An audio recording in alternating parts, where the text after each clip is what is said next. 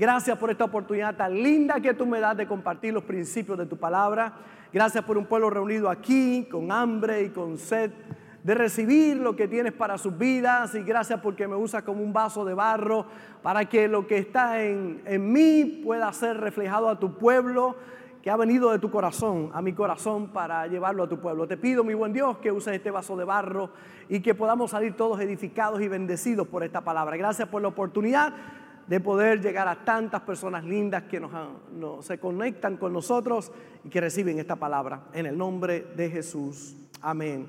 Y amén. Aquellos que nos están sintonizando, déjenos saber de dónde nos está viendo. Siempre es un gozo poder saludarles. Tomo un tiempo en la tarde para ver toda la gente linda que se ha conectado con nosotros y que ha estado ahí en el en, el en vivo, ¿verdad? Recibiendo esta palabra y siempre para mí es un maravilloso placer poder llegar a tanta gente bonita. Si te cansaste de fingir, vuelve. Hemos estado hablando acerca de vuelve en diferentes temas, no solamente que hacen un llamado a aquel que está fuera de la casa de Dios, sino que es un llamado también para los que estamos en la casa. Hay una mujer que la Biblia habla que perdió la moneda en la casa. Tenía 10 monedas, perdió una de ellas en la casa. Y a veces en la casa se nos pierden cosas. Y es importante hacer lo que esta mujer hizo. Con diligencia buscó hasta que la encontró y celebró haber encontrado aquella moneda. Y la moneda puede ser muchas áreas de nuestra vida. Pero la realidad es que estos mensajes devuelve van al corazón de todos y nos dan la oportunidad de que si estamos pasando por ese momento, podamos nosotros abrir nuestro corazón y pedirle a Dios que obre nuestras vidas. Y si no, nos prepara para que en el momento que una situación como esta lo podamos enfrentar, tengamos herramientas para caminar ahí en la victoria del Señor. Pero hace unas semanas atrás, el Viernes Santo, estuvo con nosotros Vicente Martínez compartiendo, fue travesti, eh, se, prostituyó, eh, en el homosexualismo, estuvo muchos años, convivió con caballero también, eh, pero dejó bien claro eh, que esa vida era una vida de vacío. Desde muy pequeño le dijeron, tú estás atrapado, tú eres un, una, una mujer atrapado en el cuerpo de un hombre. Desde muy pequeño fue violado, cuántas cosas, usted oyó el testimonio, pero quiero ir al grano porque él decía que había un vacío enorme en su corazón que mientras él fingía, se vestía de mujer y fingía frente a los demás, en apariencia parecía que todo estaba bien. Sin embargo, dentro de él había un vacío enorme. Cuando llegaba a su cuarto, a su casa, eh, se daba cuenta, ¿verdad?, que había un vacío muy grande y que necesitaba un cambio en su vida. Nosotros tenemos el testimonio en Puerto Rico de un reggaetonero que le entrega su vida a Jesús, Héctor el Father, conozco, he hablado en muchas ocasiones con él, encontramos usualmente en el aeropuerto y ahí tomamos un tiempo para compartir. Hemos viajado juntos en aviones y Héctor en su pic, en su carrera, en el Madison Square Garden, lleno a capacidad, su familia en el penthouse esperando que él saliera para la presentación. Él estaba en el baño pensando tirarse por la ventana y suicidarse porque la fama y el dinero eh, no llenaban el vacío del corazón. Y este hombre cuenta en su testimonio cómo vivía por apariencia, salía y mostraba al mundo una cara, pero realmente lo que tenía era un vacío enorme en el corazón. Y no fue hasta que recibe a Jesús como Señor de su vida que todo empezó a cambiar.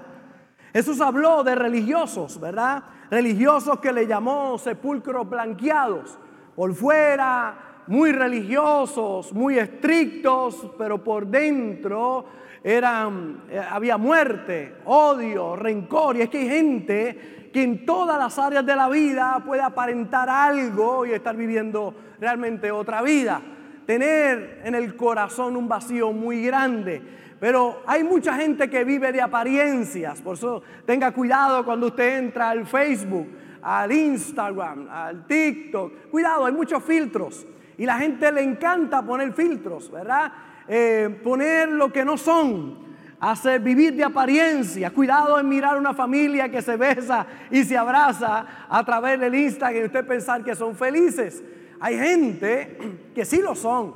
Y cuando lo ponen, ¿verdad? Es un reflejo de su vida maravillosa. Pero cuando usted mira y yo no sé cuántos conocen personas, ¿verdad? Que usted dice, mira lo que puso, pero yo sé realmente lo que hay ahí. ¿Verdad? Yo sé lo que realmente está pasando. Y hay gente que vive, muchas personas que viven por las apariencias, ¿verdad? Eh, significa que en todos los ámbitos de la vida hay gente que está fingiendo, que finge una cosa, pero realmente la realidad es otra. Y una y otra vez escuchamos testimonios de personas que fingían mientras por dentro se sentían vacíos y miserables. Un artista llamado Jim Carrey dice, ¿verdad? En, uno de sus pensamientos, espero que todos puedan volverse ricos y famosos y tener todo lo que soñaron para que se den cuenta de que esa no es la respuesta. Lo vi en una ocasión decirlo de otra manera, me gustaría que todo el mundo alcance la fama y mucho dinero para que descubran que ahí no está la felicidad. Entonces hay gente que dice, si soy famoso, si tengo dinero, si tengo fama, voy a ser feliz.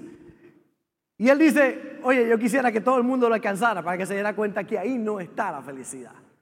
Realmente no existe la felicidad, el dinero es un vehículo y hay mucha gente que tristemente su fe y su esperanza está en lo material, pero en lo que es esencial, en el ser, realmente viven vacíos, ¿verdad? Así que yo he escuchado un pensamiento en esta semana que me gustó mucho, no importa lo que hagas, si no haces lo que importa. Lo repito otra vez, no importa lo que hagas si no haces lo que importa. Entonces hay mucha gente que hace muchas cosas pero no hace lo que importa. Usted lo ve involucrado en tantas cosas en su vida. Desarrollan el alma, desarrollan el cuerpo, desarrollan lo social, desarrollan lo académico y lo profesional, pero no desarrollan lo más importante que hay en su vida, que es el espíritu. Así que no importa lo que hagas si no haces lo que importa. Porque lo que importa es lo que le da significado a todas las demás áreas de tu vida. Es lo esencial, que no tiene que ver con el cuerpo o la mente, tiene que ver con el espíritu del ser humano. Tiene que haber un balance, espíritu, alma y cuerpo. Pero usted ve que mucha gente le da tanto énfasis al cuerpo y no está mal. Es importante que cuidamos nuestro cuerpo, pero hay gente que invierte horas y horas en su cuerpo, pero no desarrolla su intelecto y lo académico y lo más importante, su espíritu, fuertes por fuera, débiles por dentro. Hay gente que desarrolla lo académico, son fuertes intelectualmente, pero débil en el área espiritual. Y, toman tiempo, ¿verdad?, para desarrollar lo académico. De nuevo, importante, yo acabo de llegar de tres días de seminario, nueve horas diarias aprendiendo. Yo creo que tenemos que desarrollar el intelectual y aprender, pero eso no es lo más importante. Lo más importante es el espíritu cuando desarrollas el espíritu. Y hay gente que toma la mejor comida para lo físico, hace horas de ejercicio para lo físico, toma horas para lo mental, pero que poco tiempo invierte en lo que realmente es importante, que es lo espiritual. Y qué bueno porque usted está aquí en la mañana de hoy tomando tiempo para desarrollar el espíritu. Usted se merece un aplauso, ¿verdad? Usted mismo ahí. Qué bonito tomar tiempo para el espíritu, ¿verdad? Y es que en todas las posiciones y estatus sociales, el rico, el pobre, los deportistas, los artistas, los ministros, importante que entendamos que podemos caer en fingir, en vivir de apariencias. De hecho, los ministros del tiempo de Jesús fueron los que lo crucificaron a él. Y hay tanta gente fingiendo por ahí. Uno de los retos más grandes que tenemos todos nosotros es que el yo público se parezca al yo interno. Y que lo que la gente ve afuera sea lo que realmente tú vives en secreto. Y eso es un reto que tenemos todos nosotros. Y yo como pastor, por eso hay gente que me critica porque quizás soy jocoso y porque me paro en el púlpito. Así yo soy en todos los aspectos de mi vida. Y cuando veo a la suegra y la saludo y la abrazo, ella me molesta, yo la molesto a ella, la pasamos súper. Así soy. Así soy con mis nietos, como estuve aquí con, con, Mila cuando comenzó el servicio. Así soy con ellos, los abrazo, comparto con ellos y busco que ese yo público se parezca a ese yo privado, que es tan importante. Pero a veces hay gente que tiene una distancia tan grande entre lo que es frente a la gente y lo que es detrás de la gente. Hay, muchos, hay muchos varones que le pasa, ¿verdad? Que afuera usted lo ve y parece un gran marido, un gran esposo, pero la intimidad no lo es. Abre la puerta a otras damas, son muy caballerosos, pero con su esposa no lo son. Le pasa a muchas damas que se visten muy lindas para todos afuera, se pintan, se maquillan, están bellas, bellas afuera. Chupacabra en la casa con esa bata vieja, apestosa cebolla. El marido tiene la peor versión y todo el mundo tiene la mejor versión de la mujer allá afuera. Pastor, ¿y qué hago? Oye, ponte linda para tu maridito, por lo menos, ¿verdad? Que el hombre cuando llega a casa, después de haber estado afuera y mire y diga, aleluya, llegué al paraíso y no diga, no voy a decir. Importante el cuidado que tenemos que tener todos nosotros de no mostrar una cara afuera y darle nuestra mejor cara al mundo y que los que están cerca tengan nuestra peor versión. Hay gente que finge una y otra vez y necesitamos un encuentro con la realidad y con el espíritu. Fingir te drena emocionalmente causa desgaste físico, mental, te hace sentir infeliz, hipócrita, asfixia, fingir. gente que muestra una cara, pero realmente lloran por dentro. Y no es que no pasemos momentos difíciles y situaciones, porque todos los pasamos. Es en lo cotidiano, lo diario, es constante en la vida de muchas personas. Fingir en la mayoría de los casos es mentir. Y mentir es pecado, por eso es que no se siente bien. Encontramos en la Biblia un hombre llamado Namán. Era un experto fingiendo sus ropas de jefe del ejército, de capitán del ejército. Se mostraba a la gente limpio, pulcro, bien, pero detrás de esas ropas había lepra. Estaba leproso. Pero sus vestiduras de soldado, de capitán del ejército, cubrían su lepra. Y ante el mundo, en aquel momento, ¿verdad? Alguien que tenía lepra era apartado de la sociedad, de la familia, perdía todos sus bienes, deambulaba. La gente no se acercaba a ellos, tenían que ir con una campana gritando, soy impuro para que nadie se pegara, lo perdían todo. Pero este hombre en lo oculto estaba leproso, pero al mundo se reflejaba como un buen hombre, como el hombre, el capitán, el hombre de autoridad, el famoso. Cuando caminaba por las calles infundía respeto, pero cuando llegaba a la casa se dejaba ver la lepra que tenía. Naamán estaba leproso.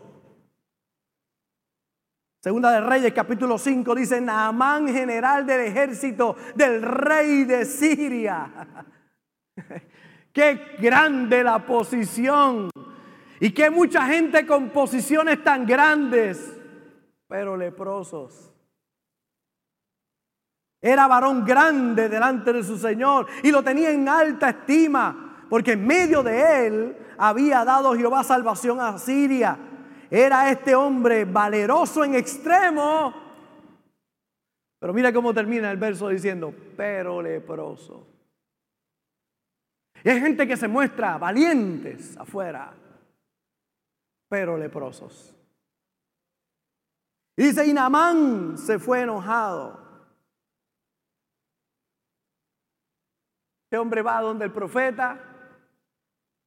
El profeta Fíjate, interesante porque cuando Namán va donde el profeta, porque en su casa la sirvienta, que era judía, ve, cuando ella lava sus ropas, se da cuenta que hay carne y sangre. Y se da cuenta que su jefe es leproso. Así que va donde la esposa y le dice, oye, yo conozco a alguien que te puede ayudar. Si vas a Fuente de Agüilla de Vega Baja, allí te pueden ayudar. Tú deberías ir a la iglesia. Ve a la iglesia que allí, allí te van a ayudar.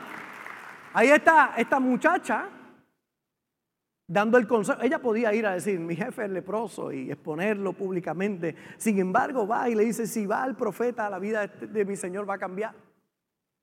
Así que el hombre va donde el rey, le dice, le abre el corazón, mira lo que me pasa, y dice, pues yo te mando con carta, con riquezas, ve allá, eh, cuando llega donde el rey ¿verdad? de Israel y cuando le presenta la situación, dice, ¿quién se cree que soy yo? Quiere guerra, el de Siria con nosotros, porque ¿quién soy yo para poder sanar? Pero Eliseo, el profeta, oye lo que está pasando y le dice, dile que vaya a verme. Y cuando va a verlo, envía a Namán su siervo. Él no va, envía el siervo. No que vaya mi mujer a la iglesia, no que vayan mis hijos a la iglesia, pero yo no voy. Le mandó a su sirviente, le mandó a sus ayudantes, le mandó a alguien familiar para él, pero él no fue. Envió a alguien. Y cuando llega le dice, bueno, aquí está Namán.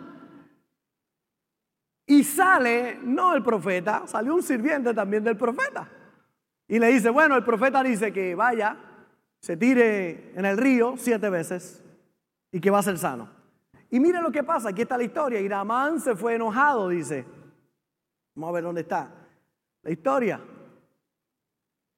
Ya llegaremos.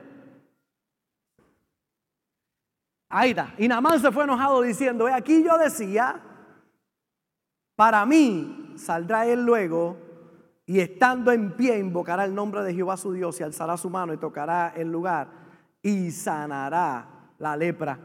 Y dice, Habana, y Farfar, ríos de Damasco, no son mejores que todas las aguas de Israel. Si me lavar en ellos, no seré también limpio. Y se volvió y se fue enojado. Mas sus criados se le acercaron y le hablaron diciendo, Padre mío, si el profeta te mandara alguna gran cosa, no la harías, cuanto más diciéndote, lávate y serás limpio. Él entonces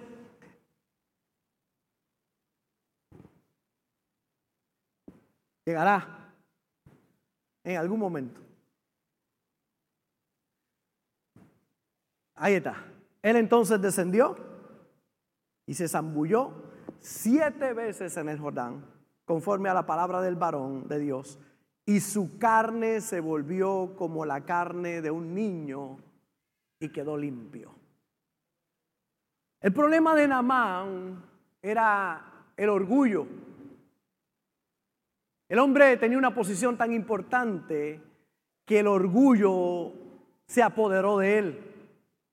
Y cuando este hombre se encuentra con la realidad que nos encontramos todos, que un día habrá una situación que con tus fuerzas naturales no podrás arreglar.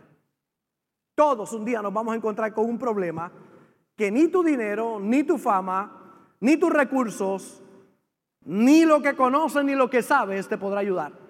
Solo Dios lo podrá hacer. Todos nos vamos a encontrar con ese momento. Hay gente que a través del tiempo pueden resolver muchos problemas y piensan que su sabiduría los va a llevar a vencer cualquier situación, pero todos un día nos vamos a encontrar con una situación que solo Dios nos podrá ayudar.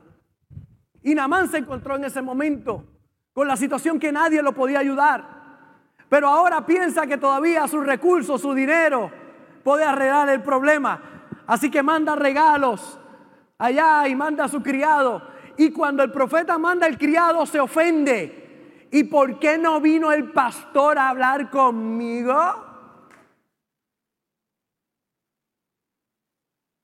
¿Y por qué vino, por qué vino Sammy? Si Sammy es el que vacila, el pastor lo vacila todo el tiempo. ¿Y por qué no vino el pastor? Es que el pastor me ofendió, no vino a hablar conmigo el pastor. Él pensó que como todo el mundo le rendía culto, también el profeta tenía que rendirle culto. Y cuando el profeta no le rindió culto, se ofendió, se molestó. Y no solamente se molesta porque no lo fue a ver, sino por lo que le manda a hacer. Ve y lávate siete veces al Jordán. El Jordán eran aguas sucias. Era donde pasaba, era el pozo muro. Canoas pasaban, de momento, objetos no identificados pasaban por allí. eran aguas sucias. Y cuando el profeta le dice, ve y lávate en el Jordán, él dice, pero no hay mejores ríos de donde yo vengo. ¿Por qué no me mandó a la, a la boutique y me mandó a Me Salvé? ¿Por qué no me mandó a un mejor lugar? Mire la prepotencia y el orgullo de este hombre. Y dice que se enojó y se molestó.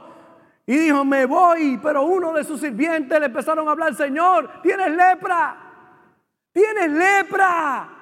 ¿Por qué no obedeces?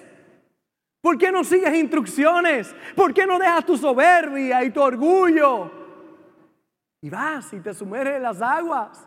Después te das un buen baño. y dice que el hombre va y obedece.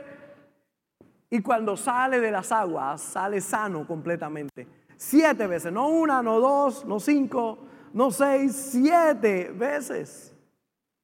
Y es que tenemos que dejar el orgullo a un lado y buscar ayuda. Ir a los pies de Jesús. Obedecer su palabra para ser limpios. No finjas tu dolor. Tráelo a los pies de Jesús. Pide perdón y perdona.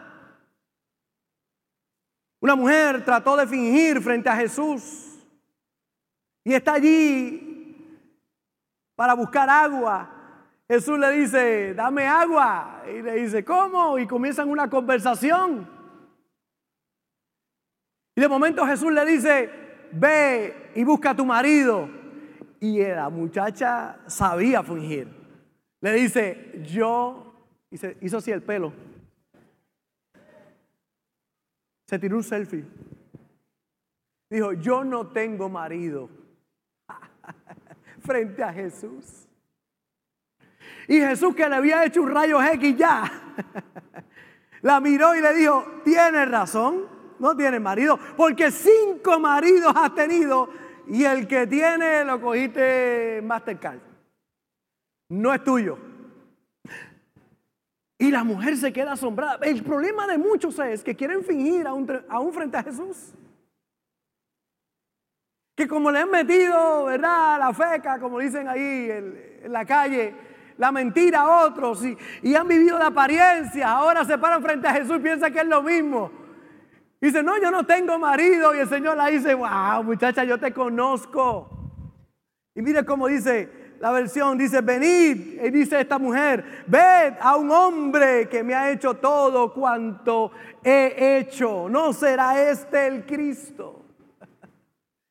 Venid y vean a alguien que me ha dicho la verdad. Porque si algo pasa es que Él sabe todo de ti. Él sabe todo de mí. Usted puede fingir frente a todo el mundo, pero no frente a Jesús. No frente al Señor. Él sabe todo de ti. Él conoce lo más profundo de tu ser.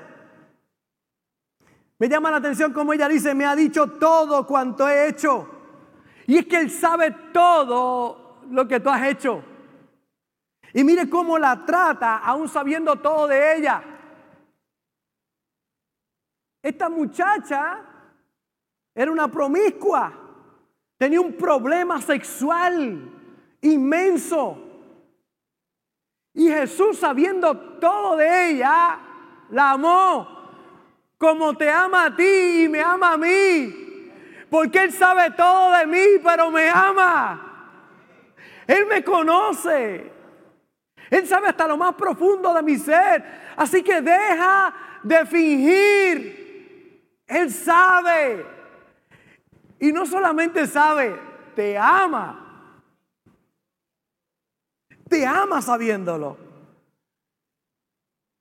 La única manera de poder tener una completa restauración es mostrándome tal cual soy delante de Él. No hay nada más liberador que ser transparente. No hay nada más maravilloso que uno vivir sin las ataduras de las apariencias. Adán y Eva trataron de cubrir su desnudez por causa del pecado. Andaban desnudos, pero no había vergüenza. Pero pecan y ahora cubren su desnudez. Porque cuando usted vive de apariencia, usted trata de cubrir su desnudez y su pecado y taparlo. Y Dios entró como entraba todos los días al huerto y le decía, Adán, ¿dónde andas, Adán? Y se escondió Adán porque tuvo miedo. Y el Señor le dijo, Adán, ¿qué te pasa? ¿Por qué te escondes? Oí tu voz en el huerto y tuve miedo. Y el Señor le dice, Dios le dice, ¿quién te enseñó a tener miedo? Es que el pecado hace que tratemos de descubrir o encubrir nuestra desnudez, de fingir, y que muchos fingen.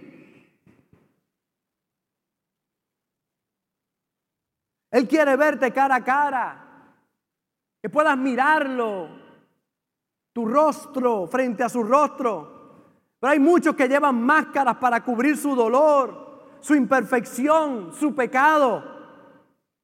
Y aquí nosotros hemos enseñado que cuando te saluden, declare fe, diciendo que estás en victoria. Y escuche bien, porque oí a alguien en estos días que nos criticaba por enseñar a nuestra gente a decir, estoy en victoria, voy para adelante, todo va a estar bien. Y nos masacraban diciendo que esa no es la manera correcta. Y yo lo quiero explicar para que lo tenga claro en su mente. Aquí enseñamos. Oye, si alguien te salude, te saluda y te dice cómo estás en victoria, voy para adelante, todo va a estar bien. ¿Por qué es importante? Porque hemos enseñado que declares victoria lo que nunca hemos dicho que ocultes tu dolor o tu momento difícil. Es que tú no tienes que estar diciéndole a todos y menos a los que no te pueden ayudar lo que te pasa.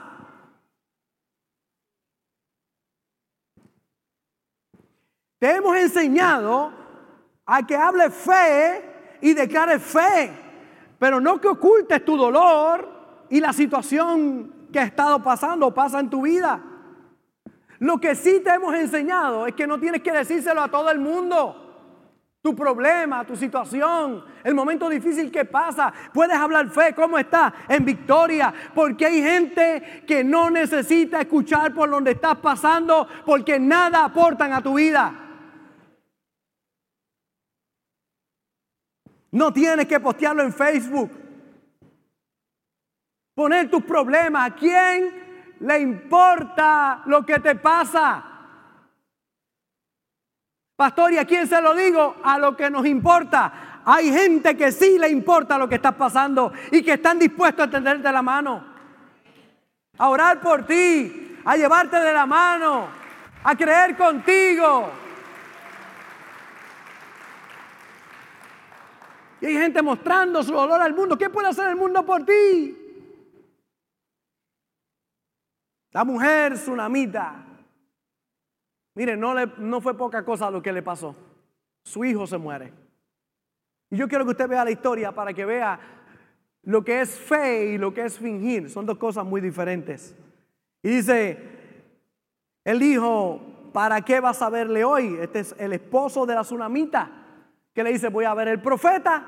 Y entonces él le pregunta, ¿para qué vas a verle hoy? No es nueva luna, ni día de reposo. Y ella respondió a su esposo, paz. Todo el mundo diga paz. Mira que está al lado tuyo dile paz. Partió pues y vino al varón de Dios al monte Carmelo. Oye, el esposo le dice, oye, ¿para qué vas a ver el profeta? No, es nueva luna, no hay nada en particular. Y ella le dijo, todo el mundo diga conmigo paz. Mira que está al lado tuyo dile paz. Y dile, y mucho, mucho, mucho amor.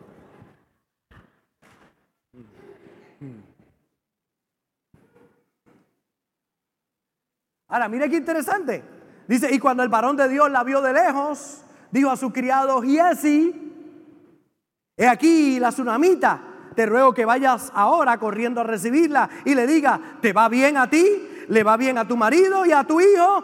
Y ella que le respondió a Giesi, bien. Diga conmigo, bien. Diga paz, bien. El marido le pregunta que ella le dice, paz. El siervo de Giesi le pregunta y le dice, bien. ¿Y qué había pasado? Su hijo se acaba de morir. Ella no se fue a gritar, pues, ¡ah, se murió! Ella dijo al marido, ¿cómo le dijo al marido? Paz. ¿Y cómo le dijo a Giesi? Bien. ¿Cómo está? ¿Está bien tu, papá, tu esposo, la familia, todo el mundo bien? ¿Tu hijo? Bien. Ahora, mire lo que pasa. Luego que llegó a donde estaba el varón de Dios en el monte, se asió de sus pies, se acercó a Giesi para quitarla, pero el varón de Dios le dijo, déjala, porque su alma está en amargura y Jehová me ha encubierto el motivo y no me lo ha revelado.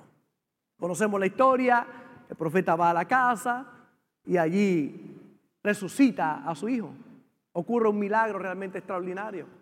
Pero la historia donde quiero ir es que tú no tienes que decirle tu problema a todo el mundo. Que esta mujer, pasando un momento como el que estaba pasando, no fue a decírselo a aquellos que no podían ayudarla. Fue donde aquellos que la podían ayudar. Que iban a creer con ella. Que iban a ayudarla para salir de ese momento difícil. Por eso no abras tu corazón a aquellos que no pueden hacer nada por ti. No estás fingiendo, estás hablando fe. Un personaje como muchos que finge es ese Naamán sus ropas honorables, pero era leproso, la apariencia de alguno tapando su realidad. Y es que todos somos seres rotos. El que no tiene dinga, tiene mandinga, como decimos en Puerto Rico. Por eso cuando hablamos de alguien poderoso, brillante, majestuoso, a esos pensamientos también le podemos poner inaccesible, distante, exclusivo y en muchas ocasiones orgulloso. Porque piensa que lo que alcanzó lo alcanzó por su fuerza. Pero un día se encontrarán con una situación que no hay nada ni nadie, solo Dios los puede librar.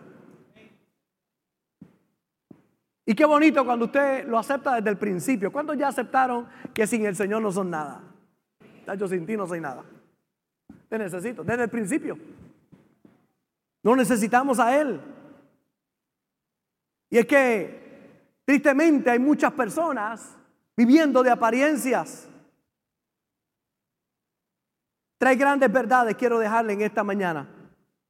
Grandes verdades para dejar de fingir. Tres grandes verdades para dejar de fingir. Número uno, no tengo nada que no me haya sido dado. Reconocer que yo no tengo nada que no me haya sido dado que todo lo que tengo viene por la gracia de Dios. No tengo, hay gente que dice, no, eso me lo gané yo. ¿Y quién te dio la salud? ¿Quién te dio las fuerzas? ¿Quién te dio la vida?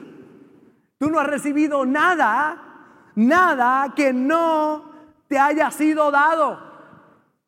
Si quieres dejar de fingir, tienes que reconocer eso. Todo lo que tengo viene por la gracia de Dios. Todo lo que tengo me ha sido dado. Nosotros vamos mucho a las misiones, pero estar en las misiones allá, usted regresa con un corazón de agradecimiento y reconoce, porque yo pude haber nacido en Honduras, en esa aldea donde vamos allí a predicar, yo pude haber nacido allí. Hoy Dios me da el privilegio de ser de los que tienen para llevar, pero yo pude haber sido de los que necesitaba que me trajeran. ¿Cuántos dan gracias a Dios que están en la posición de dar, de bendecir, de ayudar? Todo lo que tú tienes te ha sido dado. Y una de las cosas más impresionantes de las misiones es que usted va a llevarle y a dar y ellos comparten de lo que tú le llevas. Y es impresionante cuando usted va y dice, bueno, te voy a dejar esto aquí. Ah, que tengo un vecino, yo tengo un amigo, tengo a alguien. Ellos que casi no tienen, tienen el deseo de poder ayudar y compartir con otros. Y cuando le preguntas por qué lo hace, dice, porque usted nos ha enseñado a hacer así. Porque usted se ha desprendido de su familia, de su tiempo, de sus de sus cosas cotidianas para venir a ayudarnos a nosotros, pues nosotros queremos hacerlo también por otros. No tengo nada que no me haya sido dado. Número dos, mi conocimiento es limitado. Hay gente, ¿cuántos conocen a alguien que se cree que se la sabe toda? Levanta la mano. Hay gente que se cree. Hay gente que se cree que se la sabe toda. Y tú tienes que reconocer algo para dejar de fingir. Mi conocimiento es limitado. Va este hombre con 18 doctorados y, eh, ya usted sabe, intelectual, pero está en una, en una jungla porque va a ir a hacer algunos estudios.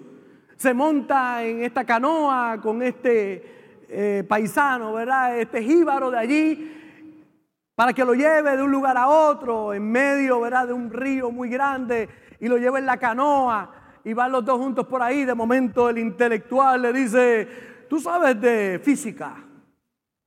Y el que está guiando el, la canoa dice, no.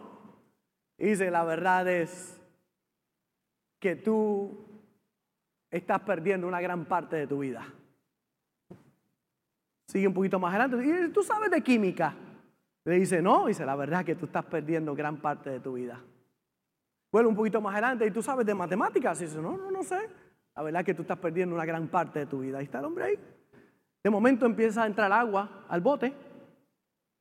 El jíbaro lo mira y le dice, ¿usted sabe nadar? Y le dice, no, ah, pues usted acaba de perder el 100% de su vida. Porque hay gente que cree que lo sabe todo, pero nuestro conocimiento es limitado. Tú puedes saber mucho de algo y ser un neófito en muchas otras cosas. Y cuando usted piensa que usted sabe, usted no sabe. Por eso decía el apóstol Pablo, el que quiere saber algo no sabe nada como debería saberlo. Yo, hay gente que cree que sabe del matrimonio. Mire, yo, yo, yo sé algo del matrimonio. Llevo 33 años de casado, he estudiado, he leído libros que usted no tiene idea, he ido a seminarios, he ido a congresos. ¿Y sabe qué? No sé nada todavía como debería saberlo. Sigo aprendiendo, pero hay gente que, que usted lo va a aconsejar del matrimonio. Yo sé eso, yo y chavao, yo sé eso. Saca la apariencia, se te está cayendo en cantos el matrimonio. Tú no sabes nada. Deja de fingir. Eso me salió como, ¿verdad? Y usted ve la gente que finge mal, no echan para adelante, pero saben, ellos saben, no escuchan, no oyen. Tú quieres dejar de fingir, entiende que tu conocimiento es limitado, que necesitas aprender, que necesitas abrir tu corazón. Quítate las ropas estas de apariencia de que sabes. Yo fui, yo, yo conozco de familia un poco, he leído, pero este fin de semana fui ávido a recibir cada conferencia, a aprender cosas nuevas, con mi corazón abierto. Y algunas las conocía y otras son complementarias a lo que sé y vengo con nuevas ideas, pero usted tiene que tener un espíritu manso, tiene que dejar el orgullo a un lado, usted necesita aprender. Y lo tercero, dependo de algo completamente externo a mí para vivir. necesitas de la ayuda de Dios. Sin Dios no lo puedes hacer. Eso te mantiene humilde, con los pies en la tierra y listo para ver la mano de Dios. Por eso ríndete a sus brazos, reconoce tu necesidad de Él. Dos ladrones muriendo. Y esto, es patético escuchar esta historia.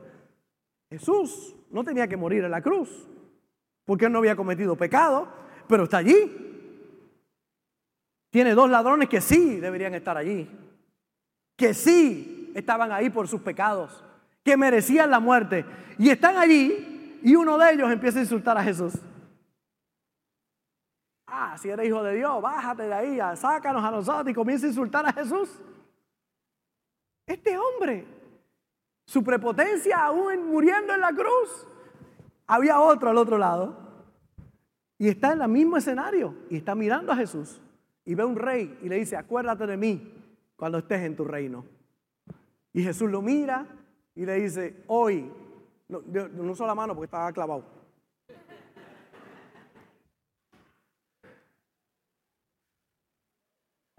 Sí, porque este dice, se desclavó para, no, no. Tengo que hacerlo bien, ¿verdad? Lo miró y le dijo, hoy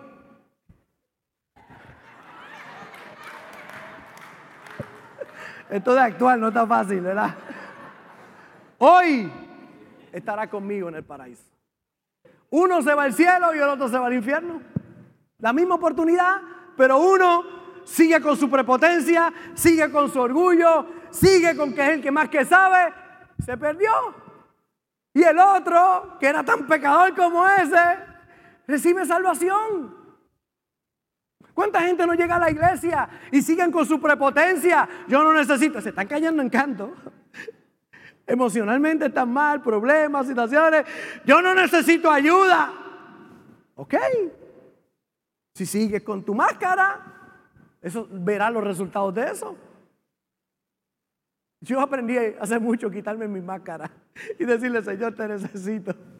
Ayúdame, Señor. Mira cómo dice Proverbio 11.2, el orgullo lleva a la deshonra, pero con la humildad viene la sabiduría. Cuando eres humilde, la sabiduría va a venir. Necesitas sacar esas máscaras. Si te cansaste de fingir, vuelve. Dale la oportunidad a aquel que pueda hacer todo por ti. Humildad no es pensar que uno vale menos es pensar menos en uno. No es infravalorarse ni pensar que no valgo. La palabra humilde viene del latín humus. ¿Y sabes qué es humus? Es la capa más fértil de la tierra. Es la tierra que fertiliza el resto de la tierra. El que es humilde enriquece a los demás. El humilde reconoce su necesidad, sus limitaciones. No lo dañan los elogios ni las críticas, porque Él sabe lo que es. El humilde no permite que un secreto lo destruya. El humilde busca ayuda. Y es ese secreto que solo tú sabes, pero que te está comiendo por dentro y te hace sentir indigno e indigna. Son aquellas cosas que no han llevado a los pies de Jesús. Y no son pocos los que, se que mantienen secretos en oculto. Y no lo notas porque viven vidas de apariencia. Usted se imagina los secretos que guardan muchos. Se hacen ver santos por fuera, pero el secreto que guardan es su verdad. Se hacen ver felices por fuera, pero por dentro guardan rencor, ira, celos, envidia y en muchos casos dolor. No importa lo que hagas, si no haces lo que importa. Por eso deja de fingir y pídele a Dios que te ayude. Si te cansaste de fingir, vuelve. Si necesitas a Jesús, deja de fingir y pídele sabiduría. Si necesitas que te ayude, ven a donde Él. Y yo sé que por una variedad de razones mucha gente tiende a no buscar ayuda, a vergüenza de pedir ayuda cuando la necesita, ya sea por orgullo, por no molestar, por el qué dirán. Pero si realmente quieres tener éxito, necesitarás ayuda para poder salir de esa situación. Y cierro con este verso. Mira cómo dice, muchos leprosos había en Israel en tiempo del profeta Eliseo pero ninguno de ellos fue limpiado, sino Namán el sirio. Había muchos leprosos, pero ninguno de ellos fue sanado. Fue sanado uno. ¿Quién fue sanado? El que sacó el orgullo y lo dejó a un lado. Hay mucha gente pasando dolor, situaciones, problemas, y hay algunos que fingen y el orgullo no les permite buscar ayuda no son sanados. Pero aquel que está dispuesto a ser obediente, a seguir las instrucciones, a hacer lo que es correcto, ese es sanado. Hay muchos, pero solo aquellos que abren el corazón y le piden a Dios que obre en ellos y buscan ayuda, son aquellos que verán resultados. De nuevo, no vaya a cualquier lugar. Cuando alguien te pregunte cómo van las cosas, ¿qué le vas a decir? Paz. Y si vuelven a preguntarte, ¿qué le vas a decir? Bien. no significa que estás fingiendo. Estás hablando fe, pero estás buscando ayuda donde realmente puedes ser ayudado. Por eso las puertas siempre están abiertas para la consejería. Deja el orgullo, échalo a un lado. Pastor, es que, ¿qué van a pensar cuando yo diga? ¿Qué pensó Jesús cuando aquella mujer samaritana o aquella mujer le dijo, no tengo marido? Dijo, ay muchacha, yo te conozco. Lo maravilloso que usted puede pensar aquí es este pastor que está aquí no viene a predicar desde la plataforma de la perfección. Vengo a predicar desde la plataforma de la misericordia. Y que mi concepto de ti no va a cambiar. Al contrario, ganarás mi respeto. Ganarás mi respeto por tu valentía de buscar ayuda. Por eso, si estás cansado de fingir, vuelve. Gracias por conectarte con nosotros. Ha sido una hermosa bendición poder compartir contigo la palabra de Dios. Te pido dos cosas. Número uno, comparte con alguien más que otros también puedan ser bendecidos por la palabra. Y número dos, envía tu ofrenda para que podamos continuar llevando el mensaje de fe y de esperanza a tanta gente que lo necesita. Lo puedes hacer a través de ATH Móvil en donaciones, Fuente de Agua Viva Vega Baja, o a través del PayPal, Fuente Vega Baja. Si no das, no pasa nada. Pero si das, Él ha prometido abrir las ventanas de los cielos y derramar bendición hasta que sobre y abunde. Muchas bendiciones.